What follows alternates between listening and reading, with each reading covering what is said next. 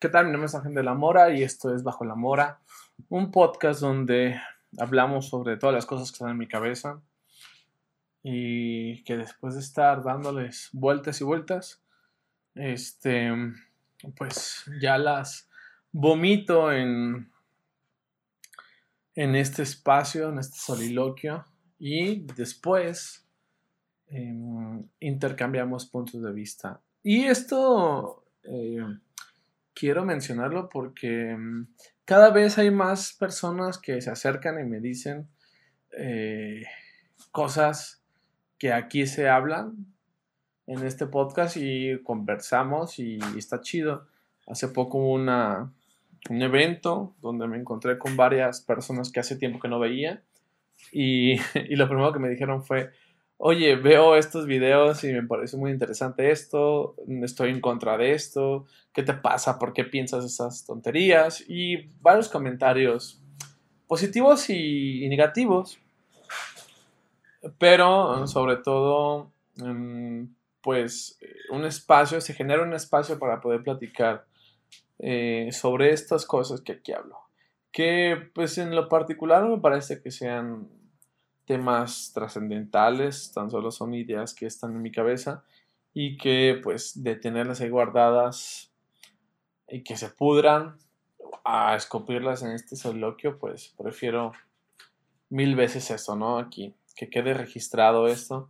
Y, y algo que he encontrado que me gusta es que pues se hace como una especie de historiografía de mi pensamiento. Veo los videos que tenía eh, hace 3, 4 años. Y pues es una, es una realidad, es un pensamiento, es unas ideas muy, muy distintas a lo que hoy soy, ¿no? Entonces eso me parece muy interesante. Que en algún momento va a haber algo que, que de lo cual me pueda arrepentir o que se usará para perjudicarme, pero pues así es la vida. Se han usado cosas eh, peores y Y lo peor todo es que se han inventado cosas peores para tratar de perjudicarme, pero. Eh, pero pues así es la vida, ¿no? el día de ayer iba a grabar, pero llovió, llovió muy fuerte aquí en Guadalajara. Yo no lo sentí tanto, este, eh, porque pues otras veces percibo que hay mucho aire, mucho viento, mucho, em, muchos truenos, muchos relámpagos, pero ayer sentí que era una lluvia tranquila y se fue la luz de mi casa. Eso es algo relativamente normal, que se vaya la luz. Eh, no necesariamente tiene que ver una relación con la lluvia, pero pues se fue la luz. Y el día siguiente, o sea, el día de hoy en la mañana, pues, salí a la calle y varias, varios árboles estaban en el suelo, estaban caídos. Y pues esto esto fue el motivo que, por el cual varias casas o varias calles se quedaron sin luz. Porque mm, árboles, dos árboles, yo vi dos árboles, eh, uno enfrente de mi cuadra y otro en la parte trasera de mi cuadra que se cayeron. Y pues me pareció muy, muy triste ver eso porque em, es bien extraño que la cultura de los árboles o la cultura de tener árboles en nuestras casas cada vez está perdiendo mucho y quedan muy pocos árboles y los que están pues están cayendo. Eh, donde vivía en la casa de mis papás em, es una calle muy pequeña, se llama San Nicolás, pero está cerca de una calle muy muy importante, muy grande que se llama Avenida de la Cruz. Una calle comercialmente muy importante, es una calle muy transitada y los recuerdos que yo tengo de esa calle es que era era un túnel, por así llamarlo, donde eh, a cierta altura estaba lleno de árboles y de árboles, de todo tipo de árboles. Entonces, desde que iniciaba mi cuadra de San Nicolás hasta la Glorieta, que son como unas 10 cuadras más hacia adelante, estaba tapizado de árboles. Y pasar por ahí caminando, pasar por ahí en coche, pasar por ahí en bici, era súper bonito, yo me sentía como pues, en, otro, en otro mundo mágico, ver ese, esa cúpula de, árboles que recubrían el, esa calle. ¿no? no sé si en verdad esto haya sido cierto o mi mente la haya enchulado este recuerdo, porque pues eso suele hacer la, la memoria, eso suele hacer nuestro cerebro, que modifica nuestro pensamiento, nuestra memoria. Eh, pero pues al menos así lo recuerdo y al menos así lo puedo contar, como este lugar estaba súper adornado con plantas y mm, pues cada vez está menos esta calle, cada vez es menos y en mi propia, en la propia calle donde vivía también eh, había un tabachín enfrente de mi casa, un tabachín muy muy grande, muy bonito, que daba unos, una flora roja súper bonita, pues la quitaron y y no había justificación para quitarla, pero la talaron hace ya un tiempo. Entonces, me parece muy triste esto que, que no tenemos la cultura de plantar árboles. No es algo como que vea que están haciendo las personas. Eh, y los pocos que hay se están cayendo. ¿Y por qué digo que no hay cultura de plantar árboles? Porque no se sustituyen estos árboles. Eh, al contrario, se, se tapa o se busca poner otra cosa o la tendencia que ahora estoy viendo en Twitter es pues comprar cosas de plástico, ¿no? Hay, unos, hay unas plantas de, de Lego, unas flores de Lego que están siendo como muy envidiadas por Twitter, que están bonitas, están interesantes, pero pues oigan, pues mejor que tener plantas de verdad, ¿no? Y, y asumir el costo que implica pues cuidarlas. Em, yo tenía muchas plantas, bueno, no tantas, pero me sentía muy orgulloso de las plantas que tenía. Pero en este proceso de la mudanza se murieron algunas y ya me quedan muy pocas. Va a ser necesario este, eh, pues adquirir más. Tengo demasiadas macetas vacías que pues no he podido conseguirlas porque no he tenido tiempo. Algo que me, me preocupa en cierta forma es que eh, he tenido que estar trabajando y, no he tenido tiempo de hacer cosas. Eh, imagínense este, este problema del tiempo que el día domingo, me parece, el día sábado, o el día lunes, creo que fue ayer. Eh, mentira, del domingo al lunes, todo ese día del domingo y la noche, no tenía agua de garrafón, no tenía agua limpia para tomar porque se acabó el sábado y pues el sábado salí, no eh, hubo chance de comprar más, el domingo también salí, no hubo chance de comprar más y el lunes y llegué en la noche a mi casa el domingo y no tenía agua y la pasé muy mal, sediento. Entonces, a esos niveles de, de ocupado estoy, no lo digo como algo de presunción de ser una persona ocupada, sino por el contrario, me parece muy triste ser una persona ocupada de tener tantas cosas y sobre todo porque eso no se ve reflejado en mis ingresos económicos. Entonces, trabajo mucho, pero sigo siendo igual de pobre, que en realidad se debe mucho a mi idiotez eh, en lo económico. En las finanzas me considero una persona muy idiota, eh, que no ha tomado las mejores decisiones financieramente, pero pues yo lo, la vida es un, es un riesgo, eh, aún puedo decir que estoy chavo, cada vez, eh, con cada vez eh, más apretado esa afirmación, pero mm, a lo mejor ya a los 30 tengo la obligación de ser financieramente responsable. Aún me quedan algunos años. Me, me prometí a mí mismo que a los 25 iba a, iba a ser la última vez que iba a tomar una decisión financieramente irresponsable. Em, de decir, ah, sí, la vida es un riesgo, para eso trabajo. Y comprar algo que no necesitara o que fuera un lujo excesivo o, que fuera algo mm, del cual después me arrepentí o me pudiera arrepentir y creo que hasta la fecha lo he respetado ese, esa, ese compromiso conmigo mismo. Creo que en los últimos años, eh, aunque no he sido tan responsable financieramente, eh, las decisiones económicas que he tenido pues han sido mucho más conscientes y he dicho, bueno, si voy a gastar va a ser para esto, eh, que es que sí importa, que sí sirve. Lo último que me costó muy caro pues fue, una cosa para una de mis hermanas, este, y pues lo mejor hubiera sido que no me hubiera gastado, pues. Eh, y hubiera lo más responsable, pero pues era urgente, entonces pues lo compré, ¿no? Entonces creo que... Mm, y no me arrepiento de haber comprado. Porque además creo que lo necesitaba y además fue un buen producto. Entonces, creo que...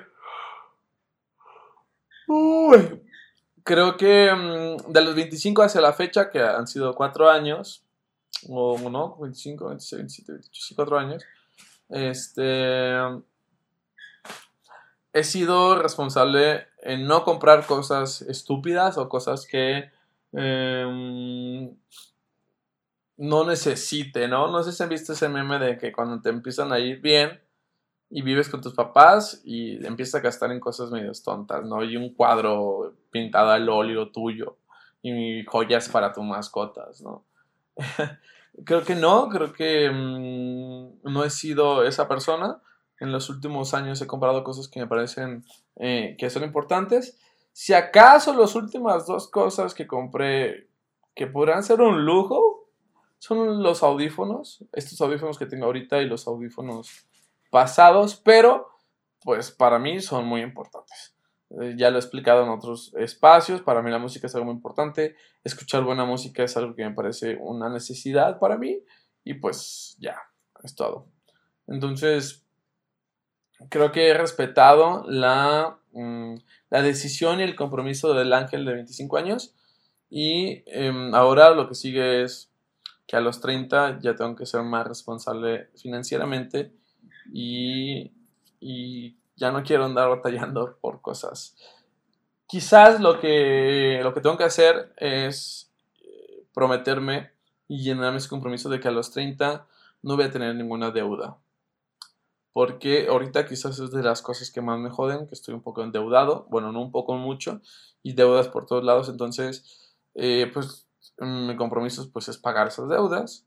Em, mi filosofía de vida es, es muy Lannister de mi parte, eh, de este, esta familia, esta casa de Juego de Tronos, que su lema es los Lannister siempre pagan sus deudas, ¿no? Ese es mi pensamiento, esa es mi lógica. Tarde o temprano mm, voy a pagar esa deuda, ¿no? Hay una deuda que de plano no voy a pagar, eso ¿no? Pero es por otros motivos. Pero todas las demás deudas que he tenido y que tengo son pagables y todavía sé lo que sea para pagarlas. Puede ser que me tarde un poquito, pero las voy a pagar. Eh, entonces, mi pronóstico es, mi compromiso es que de aquí a, a los 30, que quedan dos años, pues ya no tener más deudas y ya no tener este este hoyo en la bolsa, porque eso es lo que es las deudas. Aunque, repito, estas deudas no sean por el compromiso que hice a los 25 de, de no hacer compras idiotas, estas deudas se han utilizado para cosas importantes. Han sido para salir de apuros, han sido para comprar cosas para eh, mi familia, para mis hermanas, ha sido para solucionar problemas, han sido para em, pues sí, repartirlo con, las personas que, aprecio. Entonces, no ha sido malgastados, no ha sido em, un dinero desperdiciado, pero pues ahí está la deuda y es un, es un agujero en la bolsa, ¿no? Que sí pega tarde o temprano. Entonces, mi compromiso con el ángel de los 30 años es que eh, espero llegar mm, sin deuda a los 30 años.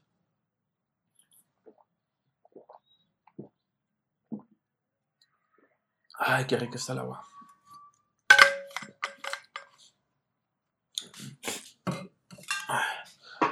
Bueno, pues así está eso, este compromiso conmigo mismo. Eh, y que ahora me suena muy raro eso de conmigo mismo. Sí está bien dicho. Hace poco escribía algo que, que lo había escrito así conmigo mismo, pero no estaba seguro si, si estaba bien escrito, entonces lo modifiqué. Eh, no me gusta cómo suena conmigo mismo, pero puede ser que esté bien escrito, puede ser que no. Ya, ya veremos. Hoy tengo varias ideas que quisiera platicar, más que una idea. Casi siempre hay una idea global, que es la que dedico más tiempo, pero Em, hay, hoy, día de hoy son, son varias ideas. Entonces, a ver si nos da el tiempo. Eh, ay, ya pasaron. Oh, no. Ah, no, van 15 minutos. A ver si nos da el tiempo. Em, estoy iniciando un proyecto. ¿Qué pasa? chiquilla, váyase de ahí. Estoy iniciando un proyecto eh, de recitar poesía y grabo la voz y lo comparto en Instagram y en TikTok. Algo que me parece curioso es que hubo un audio que grabé, un video, que TikTok me lo silenció, no sé por qué. Y en Instagram no. Me pareció muy, muy extraño eso. Este, pero pues eh, tampoco quise investigar por qué pasaba eso y pues así lo dejé. Eh, estoy haciendo esto de recitar poesía. Eh, no soy un excelente recitador, pero la pregunta es, ¿por qué tenemos que ser los mejores para poder hacer las cosas? ¿no? También los que no sabemos nada sobre nada, tenemos eh, el espacio para eh, hacer las cosas, ¿no? Entonces, y creo que eso toda mi vida lo he como defendido de por qué porque solamente los mejores tienen que tener esos espacios, ¿no? O sea, cualquier persona que lo quiera hacer, hágalo, ¿no? Recuerdo que hace poco en la secundaria, hablando con otros profes, compartíamos sobre que los alumnos cantaran y eso. Y una persona decía, bueno, ¿qué pasa si no canta bien? Pues, ¿qué más da si canta bien o canta mal, no? Que cante ya. Y, ponía el ejemplo de Bob Dylan. Bob Dylan no, no es una persona que canta bien escribe muy buenas letras, su música está interesante, pero no es la mejor voz, no es Pavarotti. Entonces, pues imagínense si él hubiera hecho caso a eso de que tenemos que ser los mejores, pues no. Este, y sobre eso también quiero hablar con el otro tema sobre Shakira y Piqué, pero espero abordarlo. Pero es la misma idea. ¿Por qué tenemos que ser los mejores para poder ganarnos un espacio para poder compartir las cosas, ¿no? Entonces, eh, bajo esa lógica, no soy, eh, no tengo la mejor voz, considero que es una estúpida voz mi voz. Eh, no sé recitar y no lo hago con una técnica, nada, solamente lo hago como, como creo que me gustaría escucharlo a mí. Y lo que sí es que son buenos poemas. Em, eso sí, eso sí creo que es importante porque pues Estoy eligiendo poemas que me gustan, poemas de grandes escritores, escritoras, eh, y estoy como escogiendo cosas que me muevan, que me, que me motiven, que me generen algo. Entonces, en la selección de poemas, pues sí estoy siendo como muy cuidadoso y, y lo hago pues para que las personas lo, lo conozcan y se acerquen y, y, y lo puedan, eh, pues tengan la curiosidad de, de buscarlo con otra mejor versión. que creo que ese es mi único eh, motivo, ¿no? A ver, si te gustó esta, esta versión tan basura que acabo de ser, está bien. Eh, busca una versión más bonita, que te va a encantar entonces, ¿no? Creo, que ese es mi, mi, principal objetivo, que, que, lo escuchen y pues si les parece interesante, busquen una mejor versión. Que siempre va a haber una mejor versión, de todo. Y pues em, lo he estado haciendo, me gusta hacerlo. Eh, eh, lo estoy haciendo por un motivo eh, importante. Y eso se lo aprendí a Carlos Monsiváis. Em, él tiene una visión muy particular sobre la poesía. Y, y por eso es necesario acercarnos a la poesía. Antes de escuchar a Carlos Monsiváis, había escuchado varias personas, había un movimiento eh, que desconozco quién lo traía, quién lo hacía, pero había un movimiento de...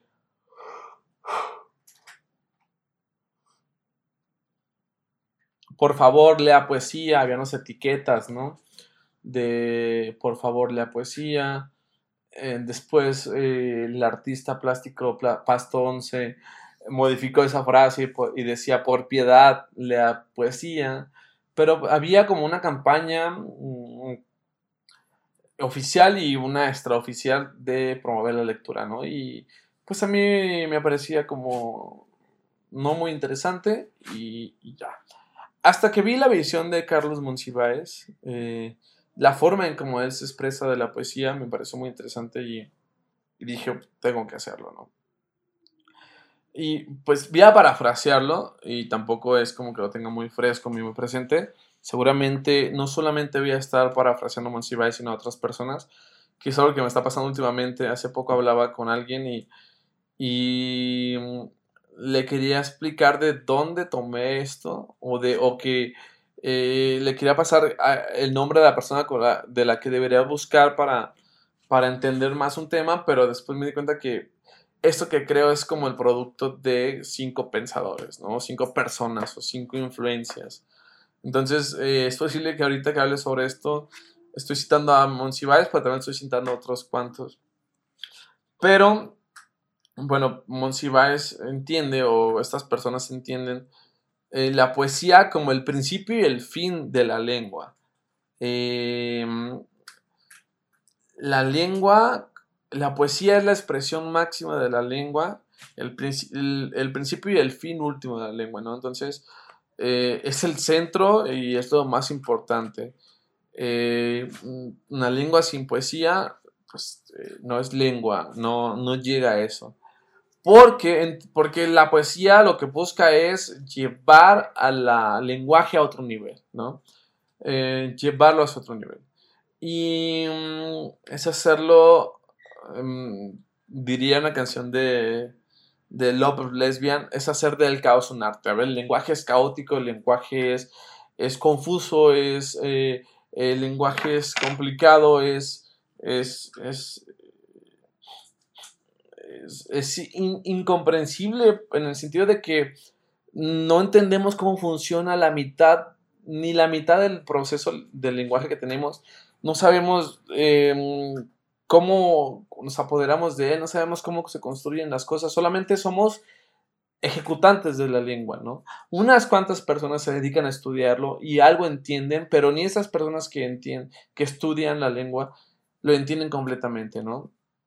Entonces, eh, es hacer del caos un arte, dice la canción de Love of Lesbian, y eso es lo que hace la poesía. Esto que es algo tan, caótico, tan complejo, tan, tan complicado, que no entendemos, bueno, lo convertimos en algo más, en algo artístico.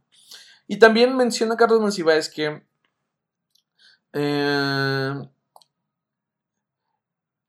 hay un reflejo, hay unos síntomas o hay, hay unos...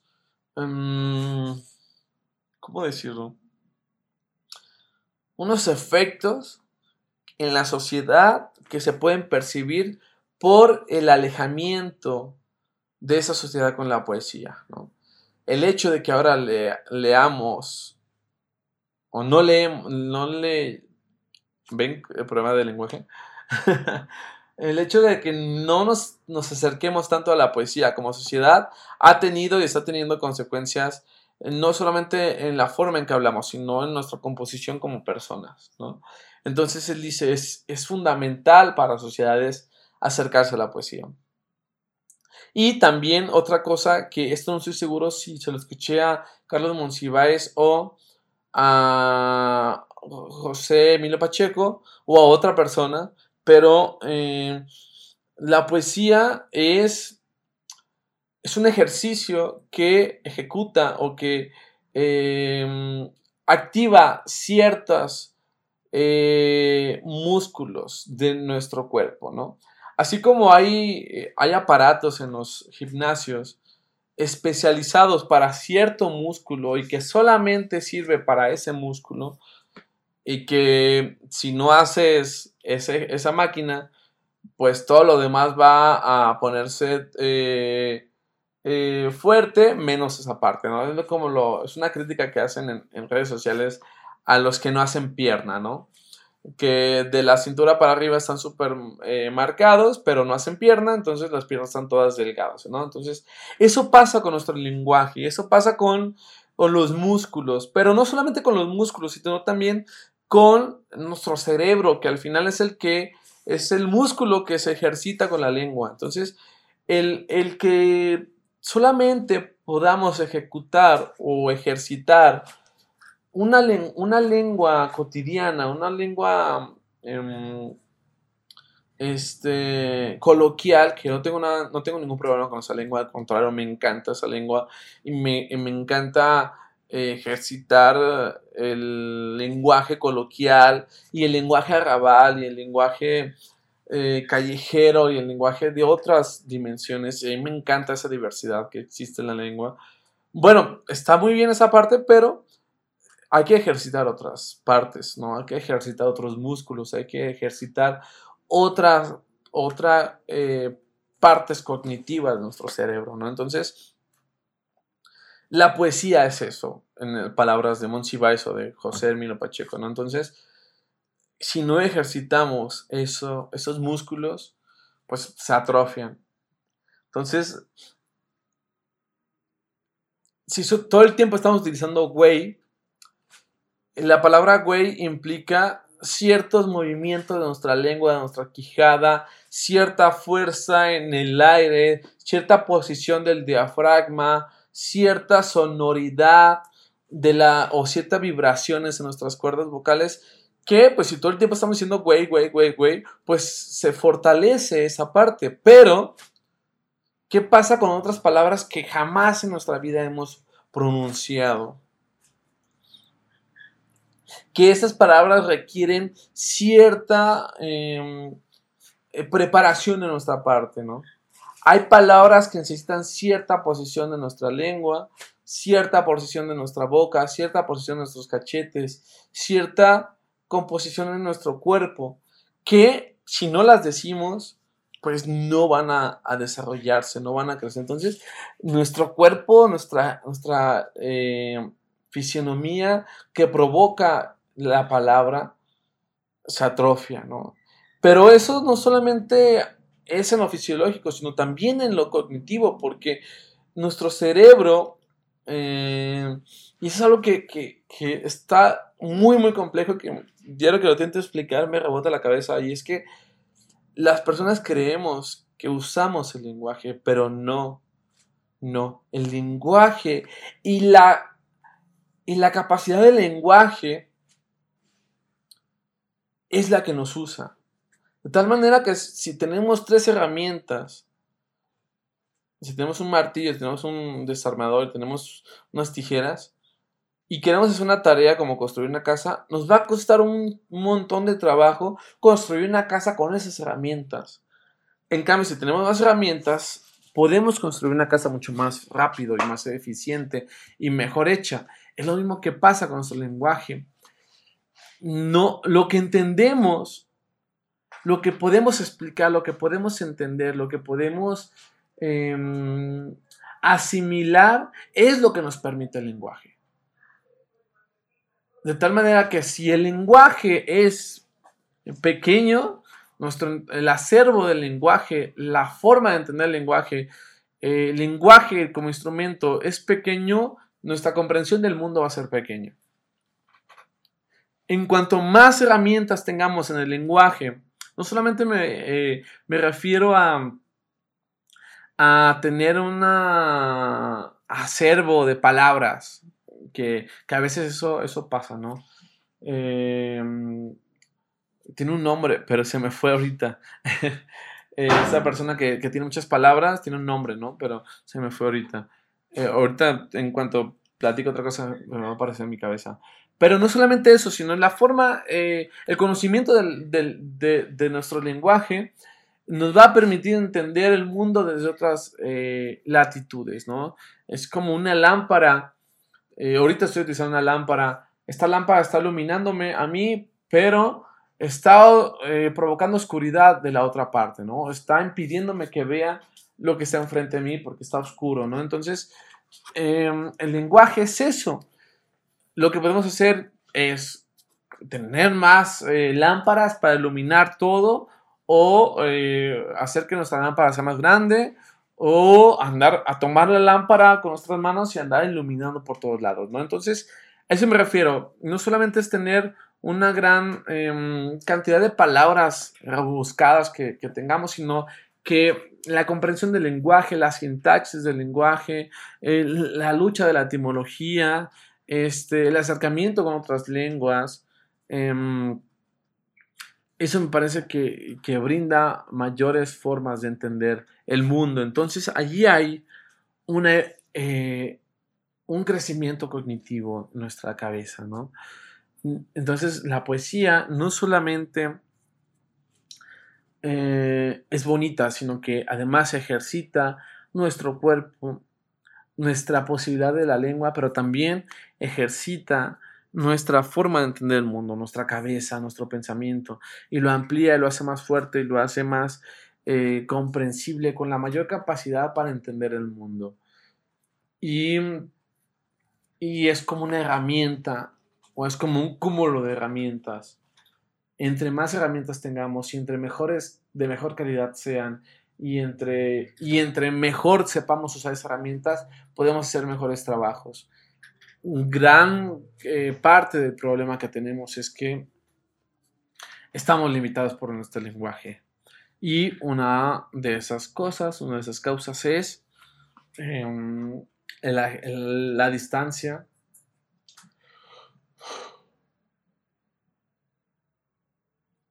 la distancia que hemos tenido con la poesía. Entonces, aunque suena muy... Em, ay, no sé. No sé qué palabra utilizar. Eh, hablando del lenguaje y del problema del lenguaje. Eh, aunque suene muy forzado, muy punitivista, muy... Eh, incluso hasta romántico. Eh, sí hay que leer poesía, pues, sí, por favor la poesía. Aunque no me guste esa campaña y que me parece que como que romantiza mucho la poesía, em, pues sí hay que acercarnos a eso. Y, y, el siguiente paso sería crear poesía, ¿no? Pero ahí nos enfrentamos a otro problema. Aunque hace poco leí una frase de una chica, una señora, que me gustaba mucho, me gustó mucho que decía, Mm, prefiero asumir el ridículo de escribir poesía. Prefiero eso que asumir el ridículo de no escribir poesía. Al final, y eso aplica para todo, ¿saben? Eso aplica para todo. Al final, todo lo que hacemos va a inspirar ridiculez para quien sea. Lo que ahora conocemos como cringe. Para ti mismo, para los demás, para quien sea, a los ojos de alguien somos ridículos. Eso me queda claro y por eso ya no tengo miedo en hacer cosas, ¿no? Porque haga lo que haga, no lo haga, va a ser ridículo, lo haga, va a ser ridículo. Entonces, lo que trato, mi filtro es que no me dé tanto cringe a mí, ¿no? Que no me dé tanta, que no me sienta tan ridículo haciendo. Cuando me siento muy ridículo yo, mismo, entonces sí, em, si lo cambio, lo trato de hacer de otra forma para que no me siento tan mal, pues. Pero eh, eso aplica para todas las cosas. Prefiero, y hay que preferir eso. Es un muy buen consejo. Me parece muy, muy interesante esa idea. De todos modos van a generar cringe. De todos modos van a generar ridiculez. Háganlo. Asuman el ridículo de hacerlo eh, por, eh, por encima de asumir el ridículo de no hacerlo. Y, creo que eso me puede dar ánimos para yo intentar hacer poesía, ¿no? Que pues evidentemente va a ser muy mala, pero no la voy a hacer porque sea buena, sino la voy a hacer porque quiero asumir el ridículo de hacer poesía. Y ya quiero dejar de asumir el ridículo de no hacer poesía. Que em, lo he intentado, la verdad, cosas muy malas. Me gusta mucho escribir y, y comparto cosas que escribo pero pues no carecen de, belleza o de esteticidad o, de un sentido poético. Son cosas que em, trato de que tengan cierta coherencia gramatical y ya. Lo que sí creo es que desde ahora que he empezado a escribir con cierta periodicidad, em, Mm, me tengo como meta establecida escribir una vez por semana, cuando mínimo, pero a veces que escribo más cosas por semana. Bueno, a partir de, ese, de esa decisión que tuve, eh, he sentido que tengo mayor estructura en, mis ideas, en mi pensamiento y en la forma en que me dirijo en el mundo. Em, cierto que sí da como cierto orden a las cosas, ¿no? Y eso me parece interesante. Eh, hablando sobre eh, el ser mejor o, o, solamente los que son mejores merecen tener los micrófonos, quiero platicar sobre algo que he visto mucho y que me parece muy ridículo sobre la situación que ha pasado en este chisme de, de Shakira con Piqué. Eh, hey niña, deja eso.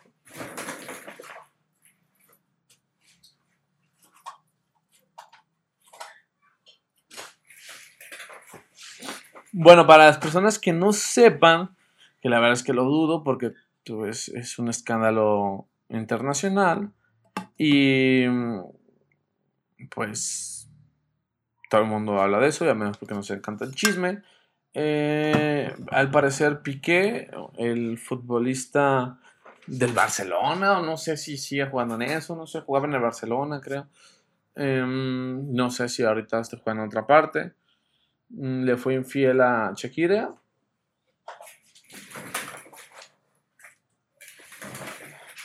Eh, pues es alguien muy famoso, ¿no? Una eh, chica que canta y este, y lo hace muy bien, ¿no?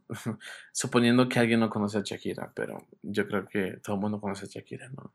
Bueno, es una pareja que tenían ya dos hijos juntos y Piqué le hizo, le fue infiel y al parecer ya llevan un tiempo con eso, apenas salió esta semana ese chisme y ya.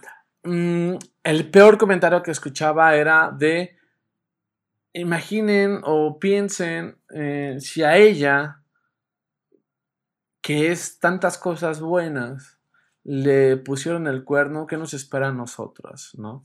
Es lo que yo escuchaba eh, en ciertos comentarios en, ciertos lugares, ¿no?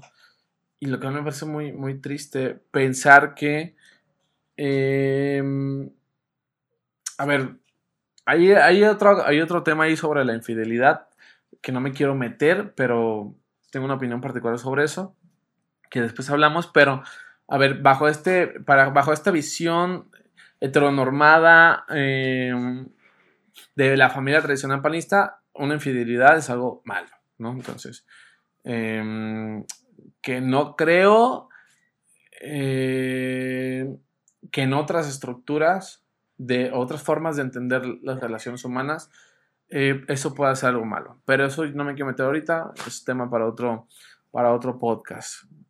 Pero bueno, bajo estas reglas, ser infiel es algo malo, ¿no? Entonces, este comentario de eh, si a ella, que es tan talentosa, que está tan guapa, que no sé qué, que no sé qué, que no sé qué, que no sé qué, que no sé qué, le pusieron los cuernos, ¿qué nos espera a nosotras, ¿no?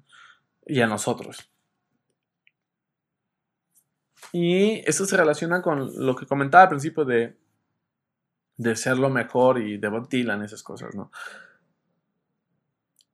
O sea, qué daño nos han hecho esta idea, o sea, qué daño nos ha provocado este pensamiento de lo mejor que creemos que solamente los que cumplen ciertas características se merecen las cosas. Se merecen que tengan los micrófonos abiertos para que solamente ellos puedan hablar. Se merecen que solamente a ellos les pasen cosas bonitas. Se merecen que solamente a ellos les pase o, no les pase cosas malas o que a ellos sí le respeten sus reglas, ¿no? Y los que no cumplimos con esos parámetros, pues que se callen, que se aguanten, que no esperen nada de nada, porque pues están feos, no saben nada, eh, son lo peor, ¿no? Y me parece algo muy triste, ¿no? Porque, porque eh, la estética, y eso ya lo, ya lo había comentado Nietzsche, me parece, la moral tiene un sustento estético. Eh, y eso lo demuestra esta situación que está pasando con Shakira y con Piqué. La moral tiene un, eh, una base estética. En un, y pone, creo que pone el ejemplo, o alguien más puso ejemplo, en este mundo está mal visto matar una mariposa porque qué bonita está, Em, qué preciosa, pero está mal, está bien visto matar una cucaracha, porque qué asco, ¿no? Y la justificación para decir que matar una cucaracha está mal se puede aplicar exactamente a la misma justificación de por qué no matar una cucaracha. Las dos son partes del medio ambiente, las dos cumplen una, función en la cadena alimenticia. La única diferencia es que una nos parece bonita, tierna, ay, qué curiosa, y la otra no. Entonces, eso aplica muchísimo en esto que está pasando. ¿Por qué? Solamente porque Shakira tiene buen cuerpo, es blanca, es eh, famosa, es rica, es, eh, exitosa, solamente ella que es así, se merece que la traten bien, se merece que no le pongan los cuernos y los demás sí. Evidentemente es una tontería esta cosa, pero eso están planteando con su, con su frase de si a ella, que es el top de todo, pues, ¿qué nos espera a nosotros que no somos nada, no? Eso es lo que hay detrás de este, esa frase. Y lo que a mí me parece muy, muy agresivo. Este, eh, y, me parece que además da un mensaje muy feo para todas las demás personas. Solamente eh, la pena si cumple ciertas características, ¿no? Y, hace poco, el día de hoy, de hecho, compartía en, las historias de Instagram una imagen de, de Erendira Derbez, que es una chica que es una ilustradora y que ilustró un libro que me gusta mucho que decía, a ver, no tienes por qué bajar 10 kilos para que alguien te considere bonita. Es más, ni siquiera tienes que ser bonita. O sea, ¿por qué nos hacen creer que el ser bonito o ser bonita es un parámetro importante en nuestras vidas? No, no, que se vayan a la, a la mierda con eso, ¿no? Nuestra, nuestra fidelidad en el mundo no es ser bonitos o no es ser bonitas, o no es entrar en los parámetros de alguien que quepa en, en, la estética, ¿no? En lo estéticamente agradable. Y ahí estamos haciendo un montón de cosas de nuestro cuerpo para entrar en esa eh, etiqueta de ser bonito, bonita. No estamos aquí para ser bonitos. No necesitas hacer nada para ser bonita, bonito. Y al diablo el parámetro estético. Venimos aquí para quién sabe. Esa es la respuesta fácil, para quién sabe. En otro plano para ser felices, en otro plano para experimentar, nada más. Y basamos nuestra vida, nuestra conducta, el daño que hacemos a nuestro cuerpo, el daño que hacemos a nuestra cabeza para cumplir esos estándares estéticos porque creemos que con eso las cosas van a ser más fáciles nos van a poner los cuernos, nos van a brindar cosas bonitas, nos van a hacer esto, esto, esto, esto, que creemos que son cosas positivas. Pues no merecemos, no necesitamos, mejor dicho, no necesitamos bajar de peso, no necesitamos cambiar nada de nuestra cara, no necesitamos cambiar nada de nuestro cuerpo para merecer cosas bonitas, para merecer cosas chidas. Y no necesitamos ser atractivos, ni bonitos, ni feos, ni guapos, ni eh, no necesitamos ser nada, necesitamos solamente un cuerpo para experimentar el mundo. Es todo. Y ya. Ese es un pensamiento muy feo, lo que voy a decir, pero eh, eso lo hablaba una vez con mi mamá. Le decía, a ver, es que que se preocupen por ser bonitos y bonitas y por tener buen cuerpo, que no tengan nada más que eh, procurar, ¿no? Es una opinión un poco fea ahora que lo digo, y ahora que lo pienso está mal dicha, pero em, lo, que, lo que creo es que hay cosas más importantes que mantener un cuerpo eh, bien formado. Hay cosas más importantes que eh, dedicar tanto tiempo en mi cara para que no se vea el paso del tiempo. Hay cosas más importantes que juntar dinero para hacer una operación eh, que cambie mi cara o mi cuerpo o alguna parte de mi cuerpo. Al final cada quien le da el sentido de importancia a lo que quiere, sí, pero caigamos en cuenta que eso es una autoexplotación, ¿no? Y que se basa en la idea de que si, si cumplimos con esos parámetros, entonces merecemos cosas buenas. Porque por todos lados nos han inculcado que Solamente a los que cumplen con esos parámetros les va bonito, les va bien. A los que no cumplen con esos parámetros, la vida no los trata bien. Por eso hay esta cultura de cambiar todo. Por eso hay tantos gimnasios, por eso la, la profesión que más deja dinero son las cirugías plásticas, por eso hay tantas dietas, por eso hay tantas eh, productos de, de, maquillaje, por eso hay tantos productos de limpieza de cara, porque lo que, lo que quiere todo el mundo es cambiarse y evitar lo que son, ¿no? Y ahora, yo no estoy diciendo como si yo estuviera fuera de esto, pero no, claro que no, también estoy dentro de eso, ¿no? Y me cuesta mucho trabajo eh, quitarme eso. evidentemente, em, es un tema muy complicado, pues, pero lo que creo es que no merecemos, no necesitamos ser algo más para merecer cosas bonitas. Es lo único que quiero decir. ¿Sí? No necesitamos ser más delgados, no necesitamos ser más guapos, no necesitamos ser más blancos, no necesitamos ser más altos, no necesitamos ser un chingo de cosas más que nos piden, no. Solamente necesitamos, necesitamos estar vivos y tener las ganas de experimentar el mundo.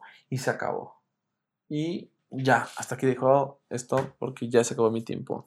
Está muy bien, nos vemos hasta quién sabe cuándo. Adiós.